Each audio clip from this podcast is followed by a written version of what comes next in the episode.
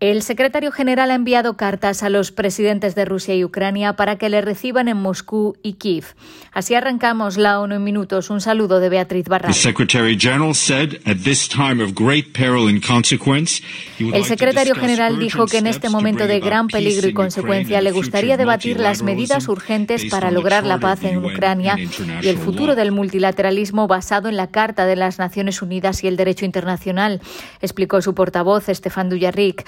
Las Naciones Unidas en Ucrania manifestaron hoy su grave alarma por la creciente crisis humanitaria en miedo de la intensificación de la ofensiva rusa en el este del país. La pérdida de vidas y los graves traumatismos causados por los ataques a hospitales, escuelas y lugares de refugio son absolutamente espeluznantes, al igual que la devastación de infraestructuras civiles críticas en el país, dijo el coordinador de la ONU para la crisis de Ucrania, Amin Awad. Según la Agencia de la ONU para los Refugiados, ACNUR, más de 5 millones de ucranianos han abandonado ya su país desde el inicio de la invasión rusa el 24 de febrero. Más de 7 millones de personas están desplazadas y 12,6 millones se ven directamente afectadas por la guerra. Un convoy de la ONU ha conseguido llegar hoy a Chernihiv, una ciudad en el norte del país que estuvo sitiada hasta hace poco. Son nueve camiones con ayuda humanitaria para 14.000 personas. Sobre Jerusalén, Antonio Guterres sigue profundamente preocupado por el deterioro de la situación y en particular por los incidentes en los lugares santos y sus alrededores.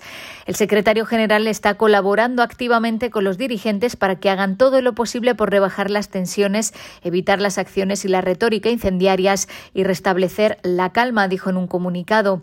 Las provocaciones deben cesar inmediatamente. Los días santos en curso para musulmanes, judíos y cristianos deben ser un periodo de paz y no de incitación y violencia, añade Guterres, que reitera que debe mantenerse y respetarse el status quo en los lugares santos de Jerusalén y reafirma que es necesario evitar el uso excesivo de la fuerza y poner fin a todas las medidas unilaterales como los asentamientos y los desalojos que puedan socavar la solución de los dos estados. Los casos de COVID-19 y las muertes están disminuyendo en las Américas, dijo el miércoles la Organización Panamericana de la Salud, aunque Norteamérica se enfrenta a nuevas subidas de contagios. En toda la región la semana pasada los casos se redujeron en un 2,3% y las muertes en un 15,2% con respecto a la semana anterior. La bajada se produce a pesar de que los contagios han aumentado en América del Norte con un incremento del 11,2% la semana pasada, dijo la OPS, señalando que en Canadá las hospitales hospitalizaciones aumentaron en más del 20% al crecer la proporción de casos de Omicron BA.2. Con la reapertura de las fronteras y el aumento del turismo, los casos también han aumentado en algunos países y territorios del Caribe. Sobre el fin del uso obligatorio de mascarillas, los expertos de la organización dijeron que solo debe aprobarse si hay una estrecha vinculación con mecanismos de detección temprana y de respuesta. Escuchamos al doctor Ciro Ugarte. Hemos visto que en algunos de los países el, han reducido el uso de mascarillas a niveles voluntarios y al mismo tiempo han reducido el, eh, la detección de los casos. Esto es contradictorio. Y las tasas de vacunación rutinaria infantil en el Líbano han caído en un 35% y más del 90% de los niños no come con la suficiente frecuencia, advierte UNICEF. El descenso crítico de las cifras de inmunización, que ya eran preocupantemente bajas, ha dejado a los niños vulnerables a enfermedades potencialmente mortales como el sarampión, la difteria y la neumonía.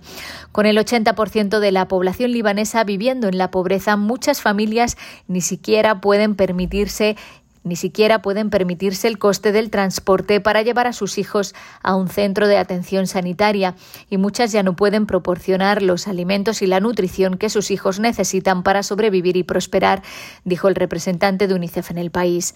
Más del 90% de los niños no cumplen las normas de frecuencia mínima de las comidas, diversidad dietética o dieta aceptable durante el periodo crucial para el crecimiento y el desarrollo que va desde el nacimiento a los dos años.